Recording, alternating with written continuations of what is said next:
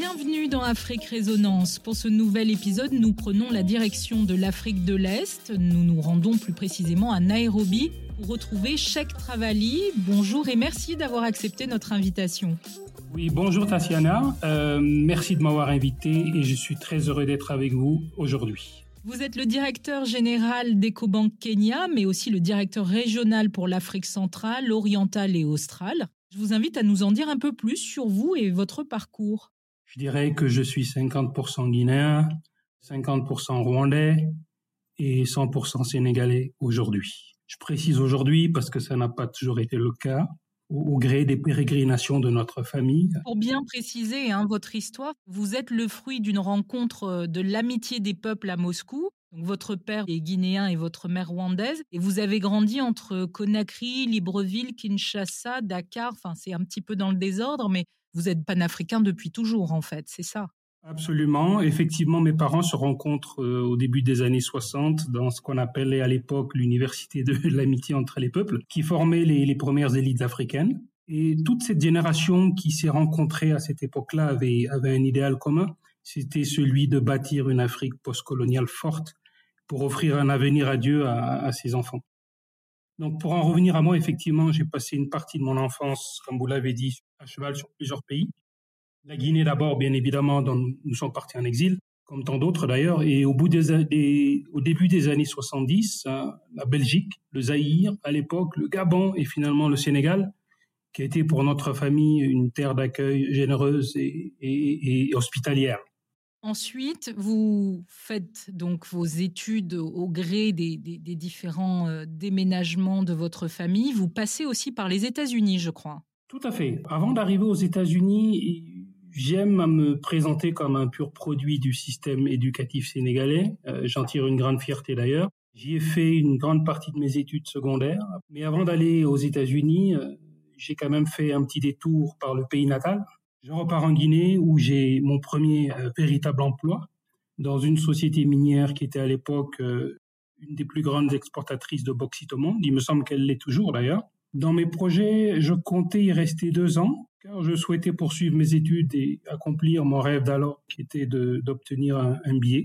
Je resterai finalement cinq ans en Guinée. Et en 1993, suite à un concours que j'ai passé, j'ai pu décrocher une bourse. Voilà, je m'envole pour les États-Unis et j'y décroche finalement mon fameux MBA. J'ai été en, à Columbia, à l'université d'État de Columbia, en, en, Caroline du Sud. Euh, je dois dire c'était une belle expérience parce que c'était une université qui était très centré sur les études euh, en business international et qui donc de ce fait accueillait euh, une grosse majorité euh, d'étudiants qui venaient de partout dans le monde. Alors vous rentrez après les États-Unis en Guinée et vous êtes passionné par les mines. Vous nous racontez un petit peu ce, ce passage par les minerais. On sait quand même que la Guinée est l'un des plus grands producteurs mondiaux de bauxite. Est-ce que c'est ça qui vous attire? J'étais parti de la Guinée relativement jeune et je sentais comme un besoin de repartir, si vous voulez, dans, cette espèce de royaume d'enfance, pour reprendre le terme de Senghor, que j'avais idéalisé. Donc euh, j'ai eu cette opportunité dans, une mine de bauxite et ça a été quelque chose d'extraordinaire.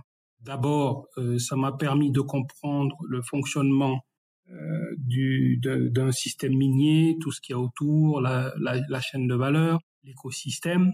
Je me suis intéressé de très près aux, problématiques euh, de coûts d'exploitation, de rentabilité des opérations industrielles.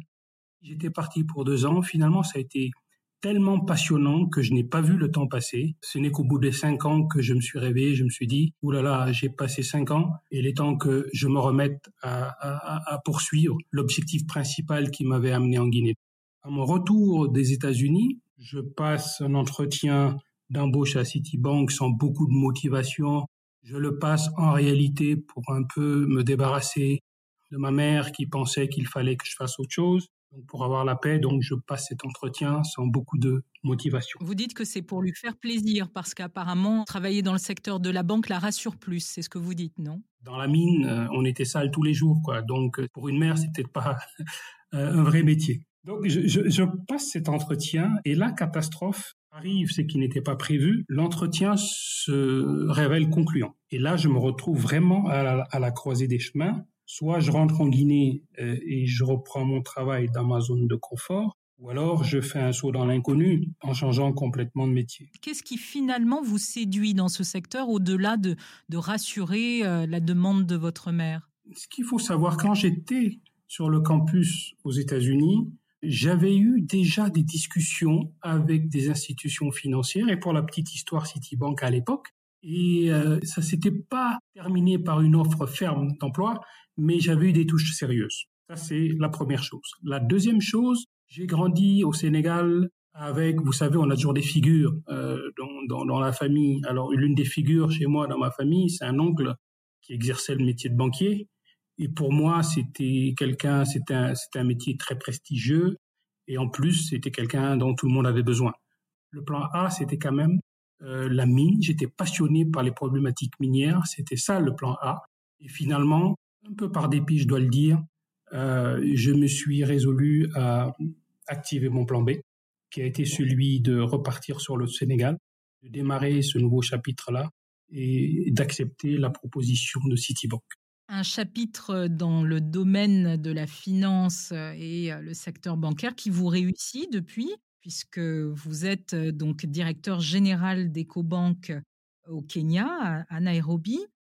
EcoBank, pour ceux qui connaissent peu le groupe, c'est un réseau bancaire africain fondé en 1985 au Togo et il offre aujourd'hui ses services dans 33 pays du continent. Il a une synergie africaine panafricaine est-ce qu'elle est réelle dans sa pratique?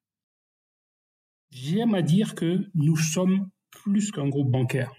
Nous sommes sur 33 marchés en Afrique. Le groupe est organisé en quatre régions. Le Nigeria qui est spécifiquement une région, euh, l'Afrique francophone de l'Ouest qui comprend neuf pays, c'est-à-dire les pays de l'UEMOA, plus le Cap Vert, et le centre décisionnel de cette région se trouve à Abidjan. Ensuite, vous avez la zone Afrique de l'Ouest anglophone qui compte cinq pays. Le Ghana, la Sierra Leone, le Libéria, la Gambie et la Guinée-Conakry, et dont le centre de décision se trouve à Accra.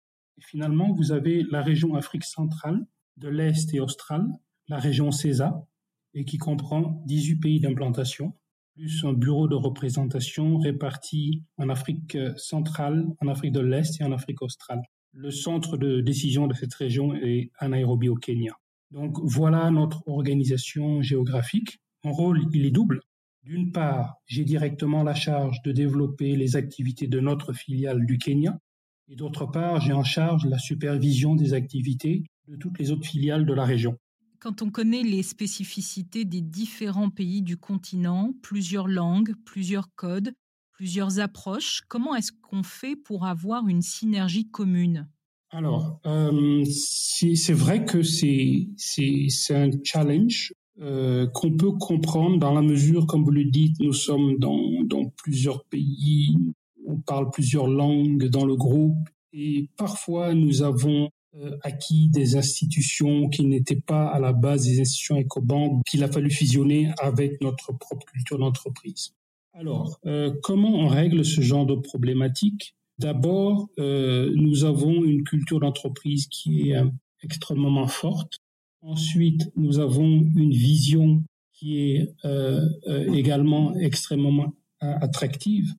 et j'ai l'habitude de dire que nous sommes un mouvement plus qu'un groupe bancaire parce que au départ, nous nous sommes donnés comme mission d'impulser l'intégration financière de l'Afrique et de contribuer à son développement économique. À partir du moment où c'est la mission que vous donnez en tant que groupe bancaire, euh, ça devient, si vous voulez, comme un cri de ralliement, euh, une, une, une, vision collective partagée par l'ensemble des 14 000 employés que nous avons. Donc ça gomme tout de suite euh, beaucoup de différences que nous pouvons avoir, qui sont finalement des différences superficielles, hein, puisqu'on parle de langue simplement, peut-être de religion, et encore, ce n'est pas des choses qui sont des choses fondamentales. Et on a fait en sorte que euh, aucune des langues euh, de travail euh, ne soit une langue prédominante. Moi, je suis un francophone. je suis basé dans une région qui est essentiellement anglophone, un peu lusophone, un peu hispanophone. Mais enfin, je parle français quand ça devient compliqué en anglais et mes interlocuteurs comprennent. Et ceux qui parlent anglais parlent anglais, On fait toujours en sorte de se comprendre. Donc en réalité, les différences que nous avons sont des différences superficielles et ce qui nous lie ensemble est beaucoup plus important que euh, nos différences. C'est la mission que nous sommes assignés, à savoir, donc je disais, intégrer financièrement le continent et contribuer à son développement économique. Est-ce que pour vous, les spécificités que vous venez de décrire pour EcoBank sont des atouts prioritaires face aux grands groupes banquiers internationaux non africains, mais qui sont présents sur le continent? Oui, pour nous, c'est un avantage parce que notre marché principal, si ce n'est unique, est l'Afrique. C'est vrai, nous avons quelques bureaux de représentation, nous en avons un en Chine, nous en avons un en Angleterre, nous avons une banque en France, mais l'essentiel de nos marchés, nos cœurs de cible, c'est vraiment l'Afrique. Donc, pour nous, c'est déjà le premier signe distinctif. La, deuxième chose, nous avons réussi à intégrer plusieurs zones différentes. Nous avons intégré l'Afrique de l'Est, nous avons intégré l'Afrique australe, nous l'avons intégré à l'Afrique de l'Ouest. Donc, ce faisant, nous avons fait en sorte que ce terrain de jeu-là est devenu notre terrain de jeu principal sans frontières. Et la troisième chose, euh, comme je disais, c'est que pour l'Afrique, pour nous, EcoBank, nous n'avons qu'un seul plan. On n'a pas de plan B, si vous voulez. Notre plan A, c'est l'Afrique. Et donc, forcément, nous sommes appelés à réussir en Afrique. Et finalement, quand notre vision, c'est de contribuer au développement de l'Afrique et à son intégration financière, et que cette vision-là, on la partage avec des jeunes, on la partage avec des entrepreneurs, on la partage avec du pouvoir public, forcément, nous sommes capables de susciter une forme, de susciter une forme d'adhésion que les autres n'ont pas. Donc, pour moi, effectivement, ça constitue définitivement un avantage par rapport aux autres groupes bancaires. Et comment est-ce que à EcoBank vous imaginez les, services de demain? À l'ère du digital, il n'y a quasiment plus de frontières. On voit des opérateurs mobiles, de grands opérateurs mobiles en Afrique s'insérer dans des offres bancaires qui séduisent les petits porte-monnaies. Comment est-ce que vous, qui voulez être au plus près des consommateurs africains, justement, vous, vous répondez ou vous vous alignez peut-être sur ces offres-là? C'est vrai que on a vu un succès fulgurant euh, ces dernières années de l'offre proposée euh, par les telcos, qu'on appelle communément les telcos, ça veut dire les entreprises de téléphonie cellulaire qui maintenant s'aventurent dans la sphère financière. Il faut se poser la question, qu'est-ce qui explique euh, l'immense succès de ces telcos? La réponse pour moi, elle est simple. Hein. C'est que tout simplement, ils ont compris qu'il y avait un besoin énorme et que ce besoin-là, il était inassouvi et ils y ont répondu de manière fort agile et efficace. Nous sommes aujourd'hui dans l'ère de l'instantanéité, euh, nous sommes dans l'ère de la mobilité. Le mobile banking y répond de manière parfaite et en plus, en plus, en apportant une solution au problème de bancarisation et d'inclusion financière. Ça, ça explique leur succès. Alors, c'est vrai que on peut dire que nous sommes concurrents sur certains services, mais nous sommes également complémentaires sur d'autres. EcoBank partant du principe que tout le monde n'a pas accès à un compte bancaire ni à un point de banque, mais que quasiment tout le monde a un téléphone mobile en Afrique, nous, nous avons choisi de privilégier ce partenariat-là avec les telcos. Et ça, ça nous permet de démultiplier nos points de contact avec notre clientèle, également de la servir dans des endroits où nous n'avons aucune présence. Mais justement, est-ce que c'est pas là le, problème au niveau des banques traditionnelles de ne pas avoir une présence partout sur les territoires? Non, on ne peut pas. On ne peut pas, d'abord pour des raisons simples, hein, des raisons d'infrastructure de télécommunication. Vous prenez des endroits où il y a quasiment pas d'alimentation électrique. Les réseaux euh, de télécommunication sont pas très bons. Ensuite, il y a des problèmes de sécurité. Euh, ou alors il n'y a pas assez de population, tout simplement. Tout ça fait que euh, mettre des points banques partout devient très compliqué. Et finalement, en termes de rationalité économique, ça ne fait pas, ça ne fait pas de sens. Moi, je pense que le partenariat avec les telcos nous donne la capillarité nécessaire pour toucher euh, le, le, les bénéficiaires finaux, ce qu'on appelle le last mile delivery. Nous, on, a fait ce genre de partenariat en Centrafrique, par exemple, ou en RDC, Et ça nous a permis de pouvoir payer des fonctionnaires de manière régulière dans des zones où il n'y a pas d'agence bancaire. Donc, pour moi, c'est un partenariat gagnant-gagnant. Dans d'autres pays comme, au Kenya, nous avons des partenariats avec des telcos qui nous permettent de collecter des dépôts, mais également d'accorder des microcrédits, donc de participer à l'effort euh, d'inclusion financière. Vous voyez donc que le champ des collaborations possibles, il est extrêmement vaste. Pour moi, les telcos se sont installés dans le paysage financier africain pour de bon. Et plutôt que de les combattre, je pense qu'il faut savoir combiner nos forces, finalement au bénéfice du continent, l'inclusion financière.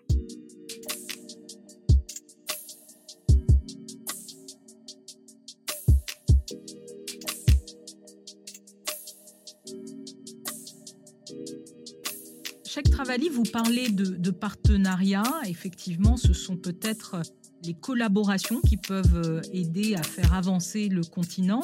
Est-ce que EcoBank a euh, eh bien, des liens avec les opérateurs publics internationaux tels que la BPI par exemple? Oui, oui, tout à fait. Je, je, pense que les partenariats que nous développons nous permettent dans une grande mesure d'étoffer l'offre de services que nous avons pour nos clients ou pour certains segments de clientèle précis. Pour parler de la BPI France, nous avons signé un protocole d'accord avec BPI France Assurance Export, qui est une filiale de BPI France, euh, l'année dernière. Alors l'objectif de ce protocole d'accord, c'est de faciliter les échanges entre l'Afrique et, la France.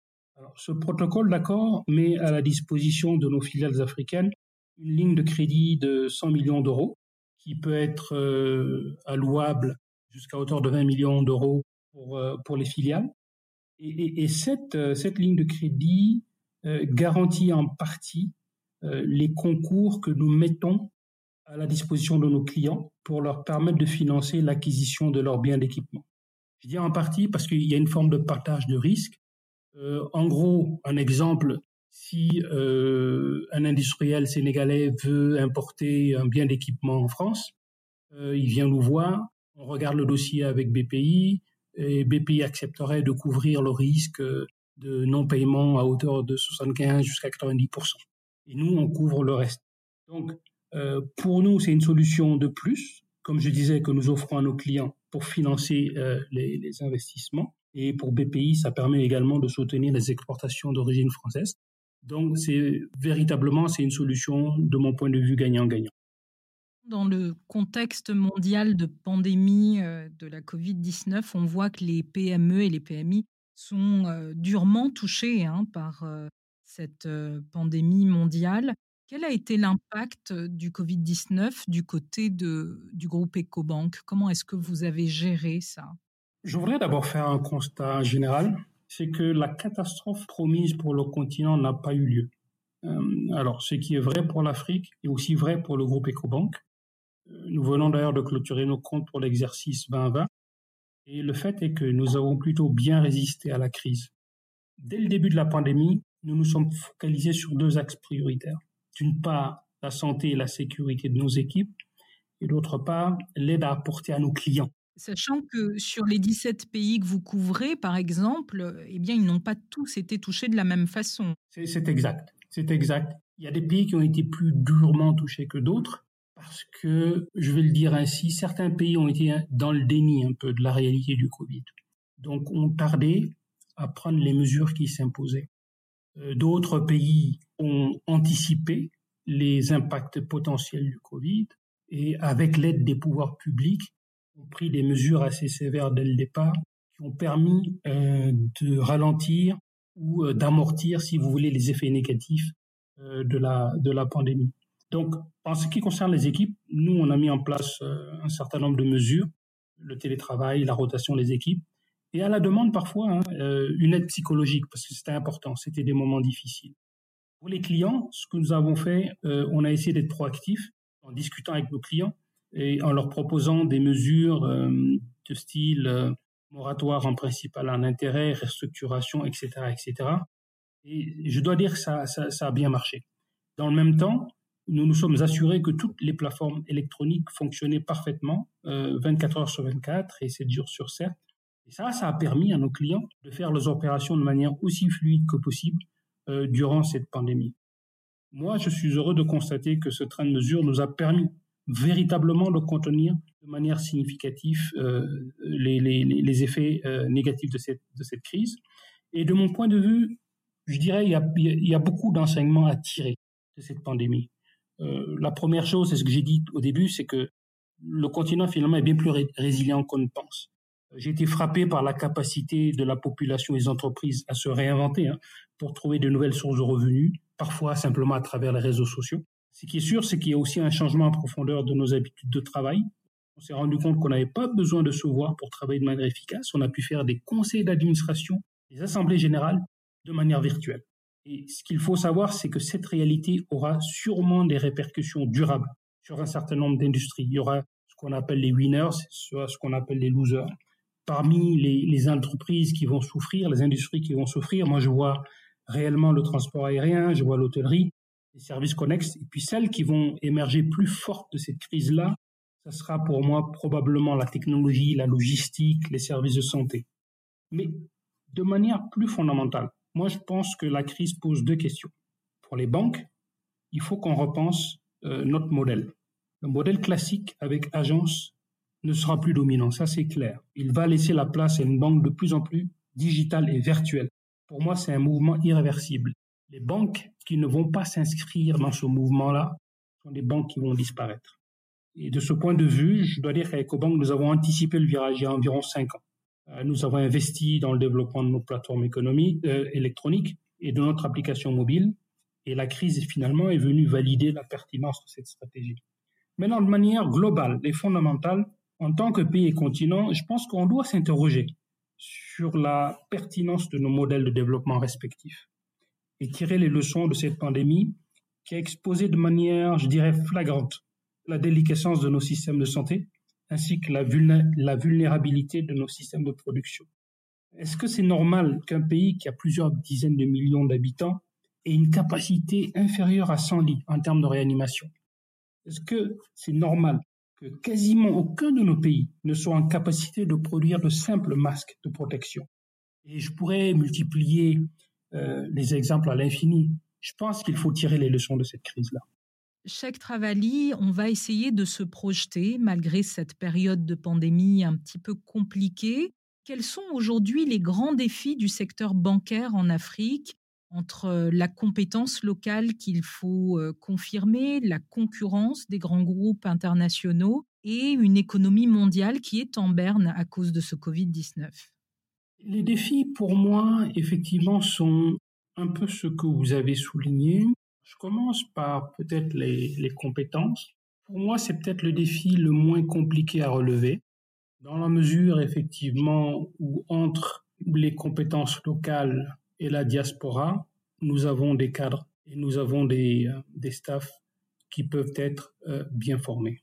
En plus, pour des groupes bancaires comme les nôtres, nous, nous avons fortement investi dans la formation et euh, en particulier, nous, nous avons un centre de formation, une académie dans laquelle nous avons investi et qui nous permet de former nos équipes à tous les métiers de la banque mais également de les développer sur ce qu'on appelle euh, des soft skills.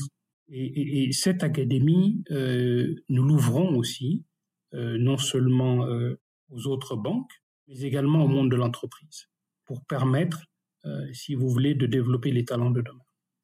Maintenant, la concurrence est quelque chose qui est effectivement présente dans tous les domaines. Alors, il y a la concurrence qui est la concurrence classique des banques, des groupes bancaires euh, internationaux, panafricains, effectivement, qui se déploient sur les mêmes territoires que les nôtres, qui offrent euh, les mêmes produits finalement que les nôtres et qui ont les mêmes cibles que les nôtres. Alors, la concurrence est une bonne chose, dans la mesure où effectivement ça nous permet de nous améliorer et euh, de ne pas nous endormir sur nos lauriers, mais elle est également bénéfique pour le client parce que, comme vous le savez certainement, la concurrence permet euh, de tirer, si vous voulez, euh, les coûts de transaction vers le bas. Donc c'est bon, c'est sain d'avoir de la concurrence, ça nous permet de nous améliorer. Mais il y a une concurrence qui est moins directe, qui est tout aussi importante, Et on l'a mentionné tantôt, ce sont les acteurs non bancaires qui viennent dans la sphère financière. Donc, c'est clair que, en tant que banque, on doit se réinventer par rapport à ce genre de concurrence. L'idée, c'est de trouver des espaces de collaboration de manière à ce que, plutôt que de se combattre, ce serait plutôt euh, de voir comment nous pouvons établir des partenariats pour faire avancer des agendas, des agendas qui nous sont propres euh, et qui sont également bénéfiques pour les, les, les, les populations. Est-ce que d'après vous, plus d'initiatives euh, panafricaines seraient la solution pour faire émerger les pays du continent plus globalement en dehors du secteur bancaire, par exemple? Oui, absolument. Et, d'ailleurs, ça, me, ça, me permet de parler d'une initiative qui est importante et qui peut-être est, passée euh, un peu sous silence. Alors, je, veux parler de l'entrée en vigueur de la zone de libre-échange continentale africaine, dont le traité a été ratifié, je pense, en 2019, et, et dont l'objectif à terme est de créer un marché unique de 1,2 milliard de consommateurs. Pour moi, ça, ça ouvre des perspectives extrêmement intéressantes, non seulement pour les banques, mais également pour les entreprises auront accès au marché de tous les pays africains aux mêmes conditions que les entreprises nationales. Donc pour moi, c'est quelque chose qui est de nature à créer des économies d'échelle dont les entreprises pourront bénéficier, non seulement les banques, mais également toutes sortes d'entreprises industrielles, agro-industrielles. Quand vous servez un marché d'1,2 milliard de consommateurs, c'est tout à fait différent que de servir un marché où finalement vous êtes limité à 10-20 millions de consommateurs. Donc pour moi, ce sont des initiatives importantes. Et à terme, euh, lorsque cette zone-là sera complètement opérationnelle, euh, figurez-vous que ce sera euh, la zone de libre-échange la plus importante au monde. Donc pour moi, ce sont des, des initiatives extrêmement importantes et qui vont permettre l'émergence de champions continentaux. Si vous deviez vous projeter, quelle serait votre vision de l'Afrique de demain? Quand on, se projette sur l'Afrique, je pense qu'il faut s'inscrire dans, dans un temps long il faut déconnecter le politique de l'économique. Quand on observe ce qui se passe sur le plan politique sur le continent, il y a de quoi se demander euh, quelle Afrique euh, laisserons-nous à nos enfants. Cependant, moi je considère que ce qui se passe sur le plan politique, ce sont des soubresauts d'un monde ancien qui est appelé à disparaître. Il ne faut pas s'arrêter à ces apparences-là. Moi, je pense qu'il faut décrypter euh, les signes annonciateurs d'un avenir meilleur. Pour moi, c'est des choses simples. Quand je regarde la, jeunesse et le dynamisme de la population, cette jeunesse aspire à de profonds changements. On peut ralentir le changement, mais on ne peut pas l'arrêter. À part la Chine et l'Inde, les taux de croissance les plus forts se trouvent sur le continent pour l'essentiel. C'est une tendance qui va simplifier. On regarde l'émergence d'une classe moyenne de plus en plus formée et éduquée. Elle a voyagé, elle a été exposée à d'autres modèles et elle aussi, elle aspire euh, à des changements. On a tendance à se focaliser sur les trains qui arrivent en retard, pas sur ceux qui arrivent à l'heure. Et comme on dit, euh, chez nous, on entend l'arbre qui tombe, pas la forêt qui pousse. Or, parce que nous ne racontons pas nous-mêmes notre propre histoire, on ne parle pas de nos success stories.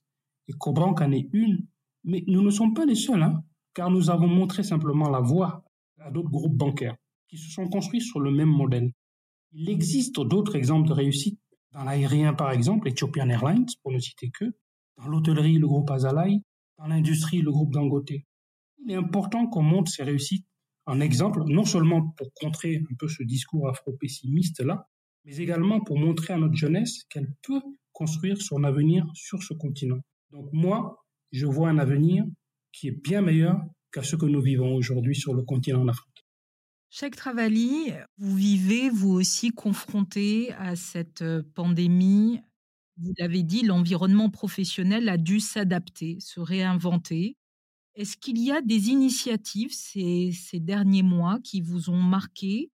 Peut-être un coup de cœur pour une femme ou un homme en particulier? Oui, mon, coup de cœur, je l'ai eu récemment en regardant un reportage de la BBC consacré à un jeune Sénégalais euh, qui s'appelle Malik Mbaye et qu'on surnomme également Dr Ginger. Ce jeune Sénégalais, pour se sortir du chômage, il a décidé de lancer une toute petite entreprise de vente de thé au gingembre. Tous les jours, il est sur pied à 4 heures du matin Et dès 6 heures, ses chariots sont prêts à arpenter les rues de Dakar pour servir ses clients. Aujourd'hui, son activité lui permet non seulement de générer un revenu stable pour lui-même, mais également d'employer d'autres jeunes et leur payer un salaire. Il y a tellement de messages pour moi dans ce reportage. D'abord celui de l'entrepreneur, bien sûr, celui qui voit les opportunités avant tout le monde et qui poursuit son chemin quels que soient les obstacles. Mais de manière plus fondamentale. Pour moi, ce jeune homme-là, il est le symbole d'une jeunesse africaine créative, entrepreneuse, dynamique, optimiste et qui prend en main son propre destin. Pour moi, c'est un formidable message d'espérance en des, lendemains meilleurs pour notre continent. Voilà mon coup de cœur. Merci beaucoup, Cheikh Travali, d'avoir été avec nous et d'avoir partagé ce, ce, beau coup de cœur qui nous vient du Sénégal. Merci d'avoir suivi ce cinquième épisode d'Afrique Résonance.